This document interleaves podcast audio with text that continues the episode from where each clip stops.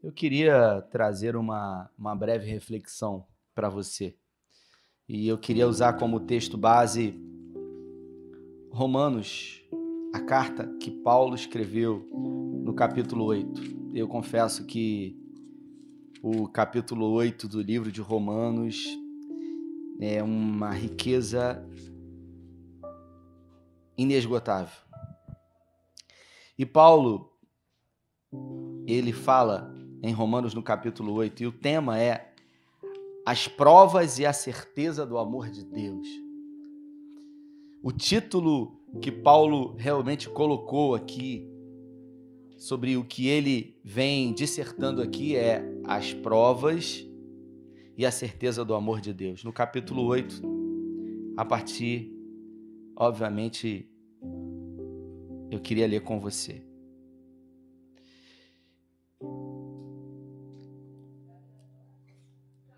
Sabemos que todas as coisas cooperam para o bem daqueles que amam a Deus e são chamados segundo um propósito. Porque aos que de antemão conheceu, também os predestinou, para serem conforme a imagem do seu filho, que seja o primogênito entre muitos os irmãos. E aos que predestinou, esses também os chamou e aos que chamou, esses também justificou. E aos que justificou, esses também glorificou. E no versículo 31, ele diz: Que diremos, pois, diante dessas coisas? Se Deus é por nós, quem será contra nós? Aquele que nem mesmo o seu próprio filho poupou, antes o entregou de graça por amor a nós, como também, juntamente com Ele, não nos dará todas as coisas. Quem intentará acusação contra os eleitos de Deus? É Deus quem os justifica. Quem os condenará? É Cristo Jesus, a quem morreu ou antes que ressuscitou, ao qual está à direita de Deus e também intercede por nós. Quem nos separará do amor de Cristo? Será a tribulação, angústia, perseguição, fome, nudez, perigo ou espada? Incrível esse texto. Como está escrito, por amor de ti, somos entregues à morte todo dia. Fomos considerados como ovelhas para o matadouro. Mas em todas essas coisas somos mais do que vencedores por meio daquele que nos amou. Porque eu estou convencido de que nem a morte, nem a vida, nem os anjos, nem principados, nem coisas do presente, nem por vir, nem os poderes, nem a altura, nem a profundidade, nem qualquer outra criatura poderá nos separar do amor de Deus que está em Cristo Jesus. Esse texto ele é rico demais e Paulo, quando resolve falar sobre esse texto, ele traz para nós a esperança que muitas vezes vai embora diante de situações que fogem ao nosso controle, diante de estímulos aversivos que chegam até nós, diante da dor, diante da impossibilidade, diante do abandono. Se a gente observar Paulo, quando escreveu essa carta à igreja de Roma, ele não estava numa situação confortável. Ele já estava sendo perseguido. Ele já estava enfrentando hostilidade na sua própria carne. Esse mesmo homem chamado Paulo, ele foi apedrejado, ele foi insultado, ele por muitas vezes passou frio, passou fome, não teve onde reclinar a cabeça, mas ele declara que em todas as coisas ele é mais do que vencedor e que nenhuma outra coisa tem poder de nos separar do amor de Deus que está em Cristo Jesus. Eu quero me dirigir a você hoje trazendo para você a ideia que a nossa vida ela é uma vida estacional, é uma vida cíclica.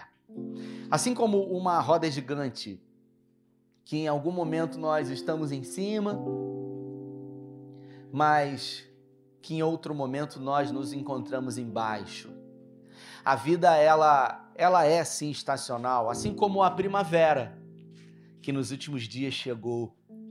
E a primavera, ela tem por característica e é conhecida como a estação das flores, É a época do ano que as flores elas começam a desabrochar.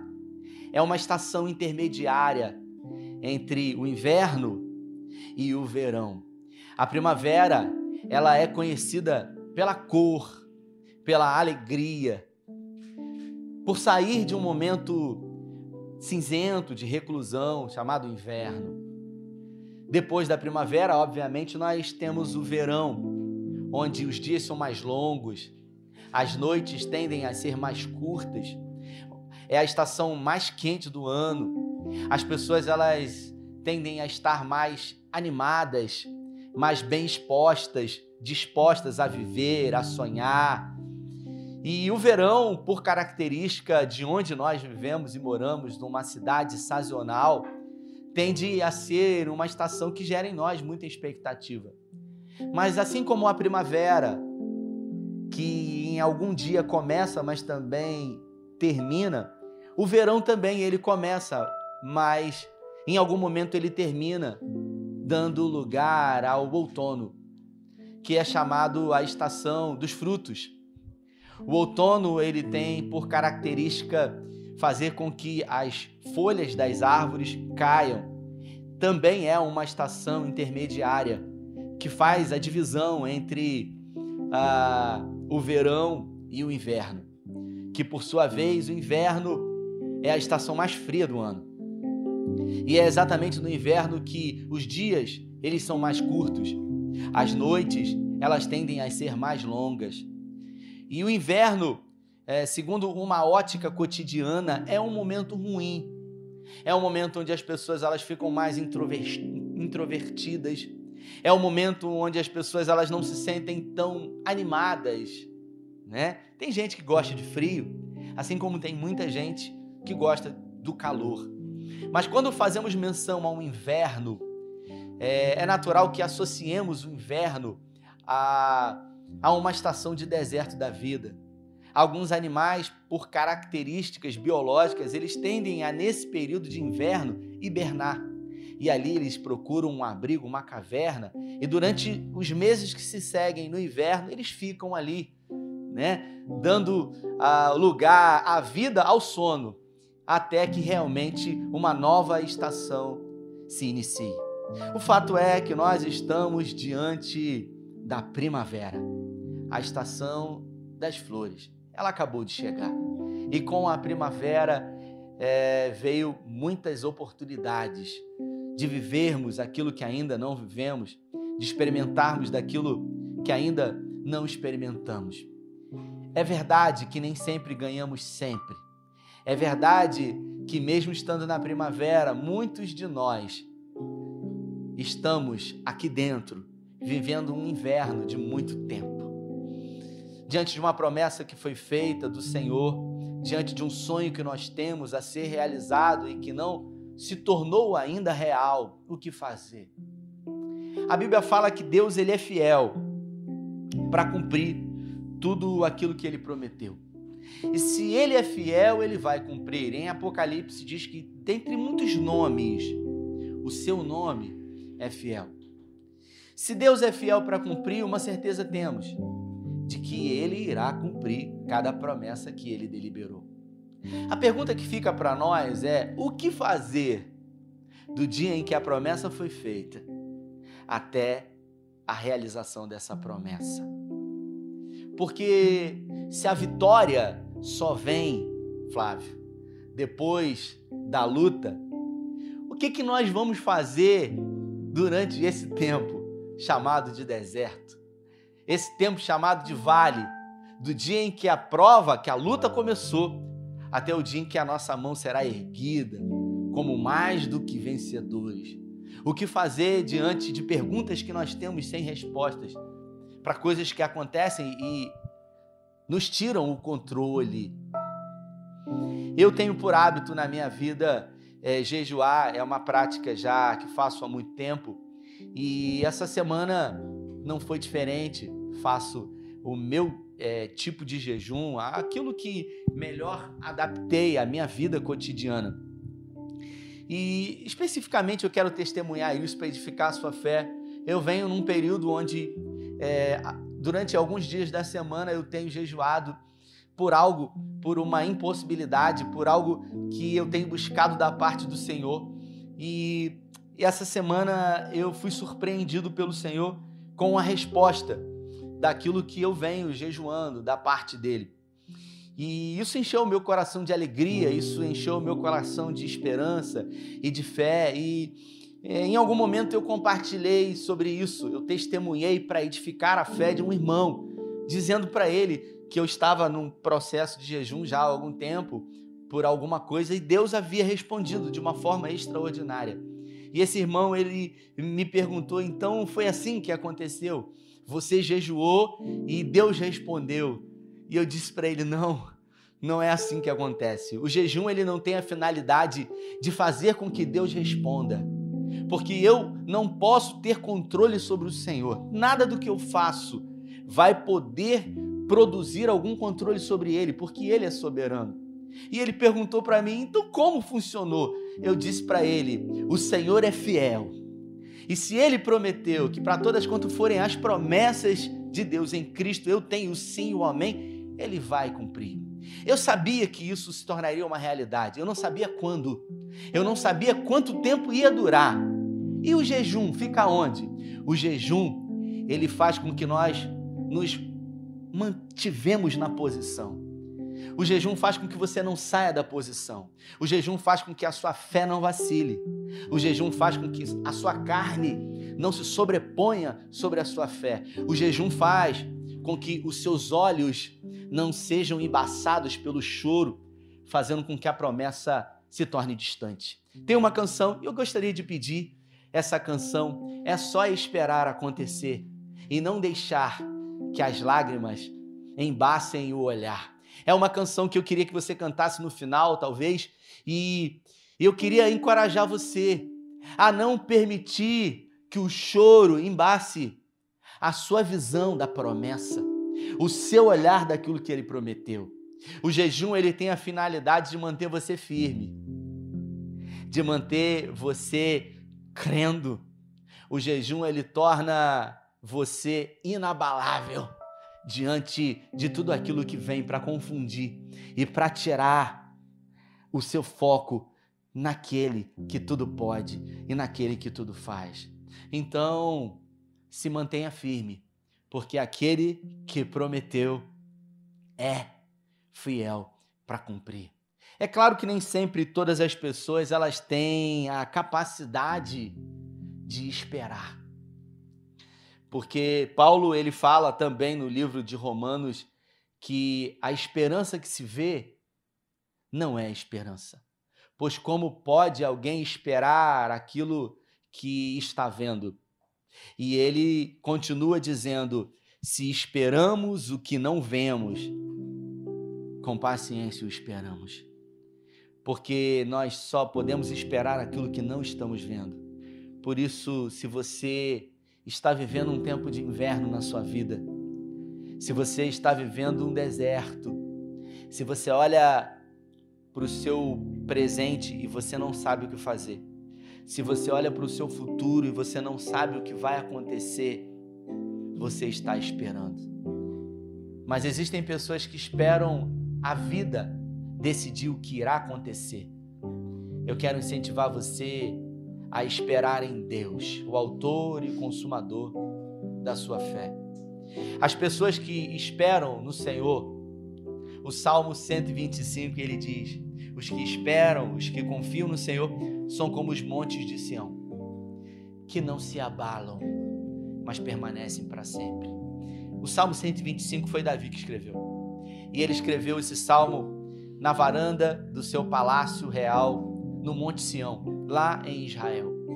E eu tive a oportunidade de ir nas ruínas do palácio de Davi e de ter realmente a compreensão do que significava para ele escrever isso, porque de frente do palácio de Davi se encontram os montes que cercam Jerusalém. Jerusalém é cercada por grandes montanhas e ali no seu palácio Davi olhou aquilo que era mais palpável, aquilo que era mais tangível, mensurável, real. E ele disse: Os que confiam no Senhor são como esses montes aqui que os meus olhos contemplam. que jamais podem ser abalados, mas que permanecem para sempre. É uma grande verdade que muitos homens e mulheres não têm a capacidade de esperar. De esperar com fé, como diria o Mário Sérgio Cortella, de esperançar. De esperar não esperando, esperar agindo, esperar trabalhando, esperar cooperando para que todas as coisas contribuam para o propósito de Deus. Paulo diz em Romanos, no capítulo 8, que se você ama Deus, tudo na sua vida vai te empurrar para o propósito de Deus. Eu vou repetir: se você ama Deus, circunstâncias boas ou ruins vão empurrar você para um lugar que é o propósito de Deus na sua vida. Mas é uma verdade que muitas pessoas não têm a capacidade de esperar. E quem não espera se desespera. Desespera. Deixa de esperar. Foi assim na vida de Saul, quando a nação de Israel se encontrava em guerra e enviou um recado para Samuel para que oferecesse sacrifício e com esse sacrifício Deus desse vitória diante dos filisteus que vinham com tamanha fúria contra o exército de Israel. E a Bíblia fala que o povo começou a instar a Saul dizendo para ele: "Os filisteus vêm contra nós". Eu imagino a pressão que Saul sofreu. Eu imagino a pressão que aquele povo, que aqueles homens colocaram sobre Saul, dizendo para ele: "Você não vai fazer nada, você tem que tomar uma atitude, você tem que fazer alguma coisa. Você precisa fazer alguma coisa. Olha a situação, não tem jeito. Você precisa se posicionar e diante de uma pressão do lado de fora. Saul perdeu a capacidade de esperar. E quem não espera se desespera. Ele fez aquilo que não deveria fazer, ofereceu o sacrifício. E logo depois de oferecer o sacrifício, Samuel chegou e disse para ele: O que que você fez? Você não foi chamado para isso e por isso o seu trono será destituído de você. Deus já tem separado um homem, segundo o seu coração, para tomar o seu lugar. Em Lucas, no capítulo 15, nós temos o relato da história do filho pródigo. Um jovem que havia provavelmente completado 18 anos e que achava, como todo jovem, que já sabia de tudo e que perdeu a capacidade de esperar o momento em que a maturidade viesse até ele e que ele pudesse receber a herança um dia por direito dele e por perder, perder a capacidade de esperar, quis antecipadamente aquilo que ele não estava pronto ainda para receber. E por isso se perdeu. E por isso, de uma forma dissoluta, como o próprio texto diz, deixou de esperar. E depois, somente muito depois de cair em si, chegou à conclusão de que agiu precipitadamente. Quando não se sabe o que fazer, não se faz nada. Em tempo de crise, escute isso. Não tome nenhuma decisão. Espere em Deus. Quando os ventos estão fortes, quando tudo está muito confuso e nós em todos os lugares queremos ver e ouvir o Senhor, e tudo que nós escutamos e vemos dele é o silêncio. É nesse momento que nós precisamos nos manter firmes, inabaláveis, porque o céu ele não entra em crise quando eu e você estamos em crise. Os anjos eles não se desesperam quando os homens eles perdem o controle de todas as coisas. Talvez para você seja o fim. Talvez para você não tenha mais jeito. Mas eu quero dizer para você que tudo é possível ao que crê. Essa semana eu fui surpreendido, como disse aqui, por algo que eu vinha pedindo da parte do Senhor e não propriamente para mim, para nossa comunidade. E eu vinha já orando, jejuando e me mantendo firme e inabalável. Talvez você me pergunte, você tinha certeza que Deus ia fazer essa semana? Não. Na verdade, eu até achava que ele não ia fazer agora. Mas eu tinha certeza. Eu tinha absoluta certeza que em algum momento ele iria fazer. Eu não sabia quando. Uma coisa eu sabia, que eu precisava me manter firme e inabalável na posição que eu não podia ouvir as outras vozes que tentam a todo momento falar: não é hora, não é momento, não vai dar, não tem jeito. Mas foi nesse momento que, ao me manter na posição, Deus resolveu se revelar. Deus resolveu operar o milagre. Por isso, creia. Por isso, confie. Por isso, espere. Uns confiam em carros Outros confiam em cavalos. Eu pergunto para você: quem você tem confiado? Em quem você tem depositado a sua esperança? A sua expectativa. Talvez você diga para mim, mas você está falando isso e você não sabe a minha situação. Você não conhece o que eu estou vivendo.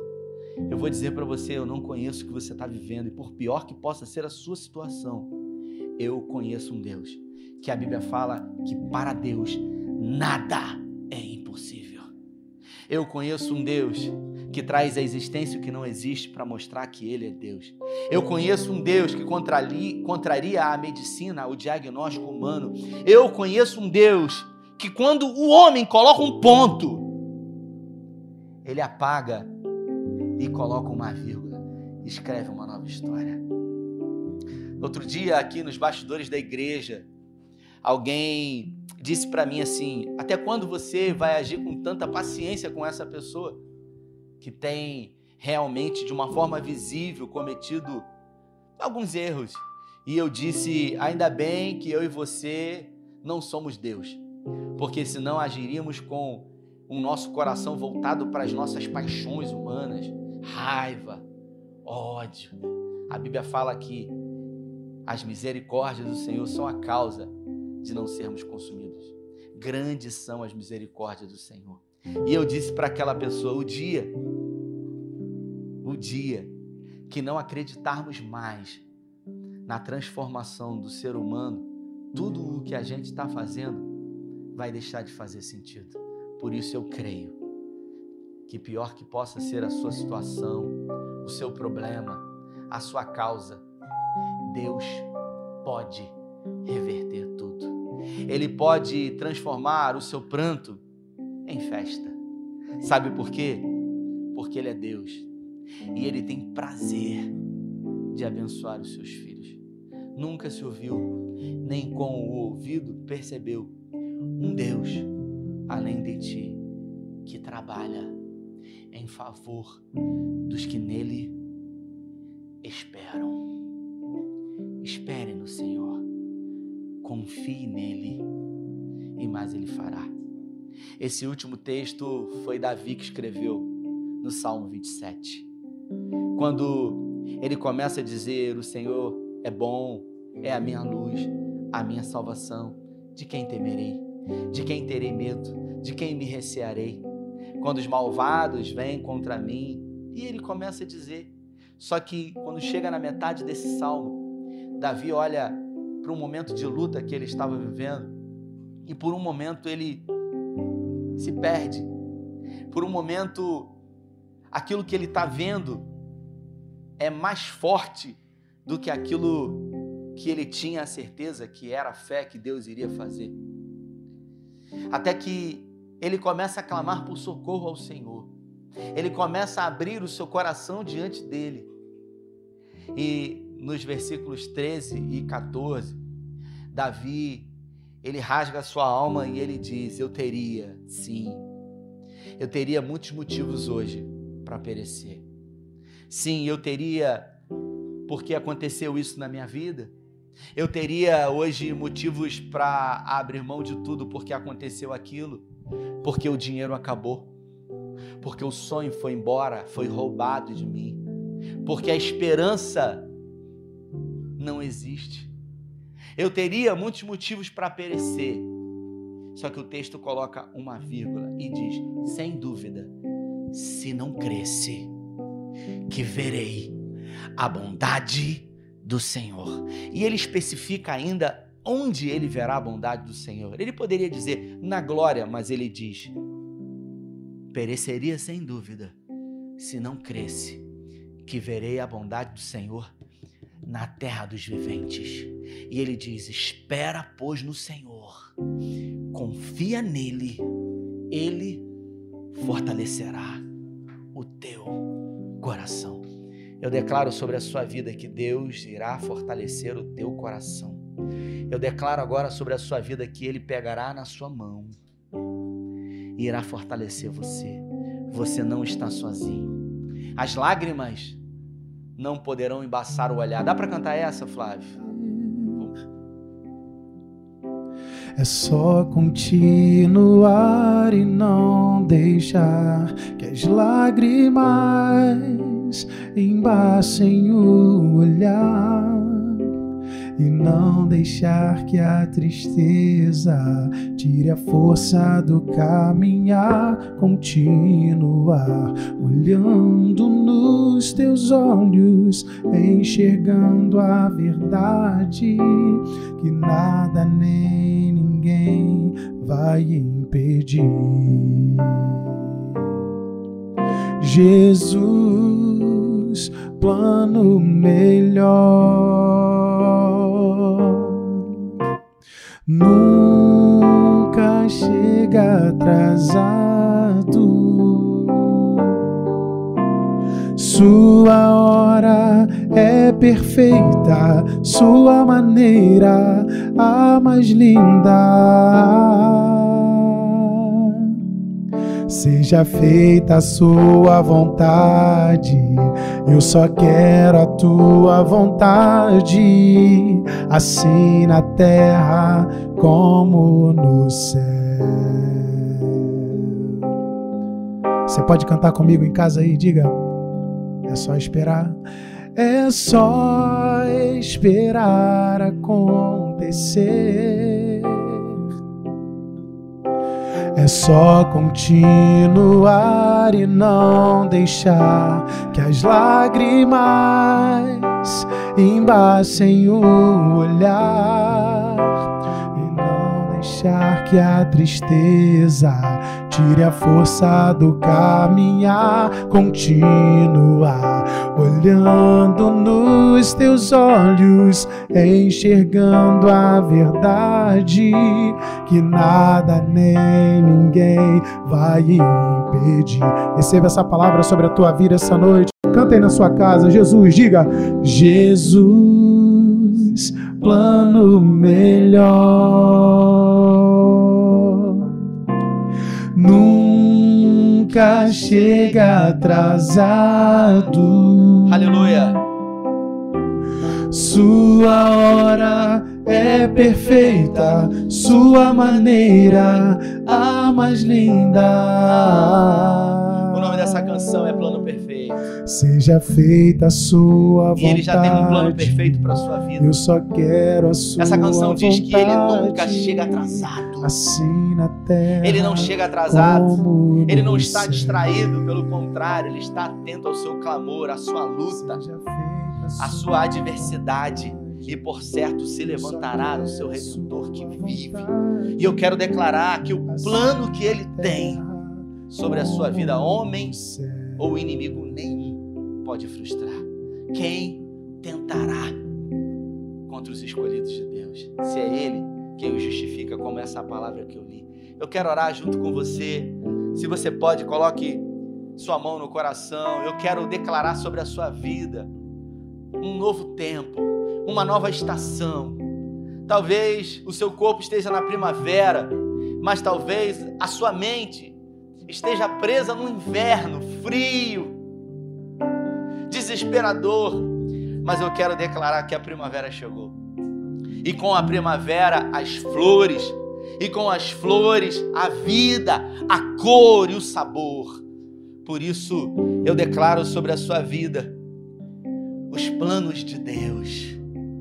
Eu declaro sobre a sua vida que se até hoje você, foi, você fez planos e os seus planos foram por água abaixo e os seus planos foram frustrados, eu declaro que você vai viver os sonhos e planos de Deus, o melhor de Deus sobre a sua vida. Eu quero orar com você, Pai. É no nome do teu filho amado Jesus Cristo que morreu por nós. Sobre essa palavra que eu li, que diz que aquele que nem mesmo o seu próprio filho poupou antes, o entregou por amor a nós, como também juntamente com ele não nos dará todas as coisas. Eu quero pedir sobre a vida desse homem, dessa mulher, desse jovem, todas essas coisas se tornem realidade. Eu não sei, mas existem pessoas do outro lado que se encontram angustiadas, aflitas, por não saber o que irá acontecer no amanhã. Mas o nosso futuro está pronto e o Senhor conhece, eu quero declarar a confiança do alto, uma confiança inabalável em Ti, na certeza de que o Senhor não dorme, de que o Senhor não pisca os seus olhos. Pai, não permita que as lágrimas embassem o nosso olhar diante da promessa, diante do milagre. Pai, do dia em que o Senhor prometeu até o dia em que a nossa mão será erguida, muita coisa pode acontecer, mas que a nossa fé seja inabalável em Ti. Fortaleça os teus filhos, Senhor. Põe de pé. Segura agora na mão, Pai. Que eles recebam uma graça agora.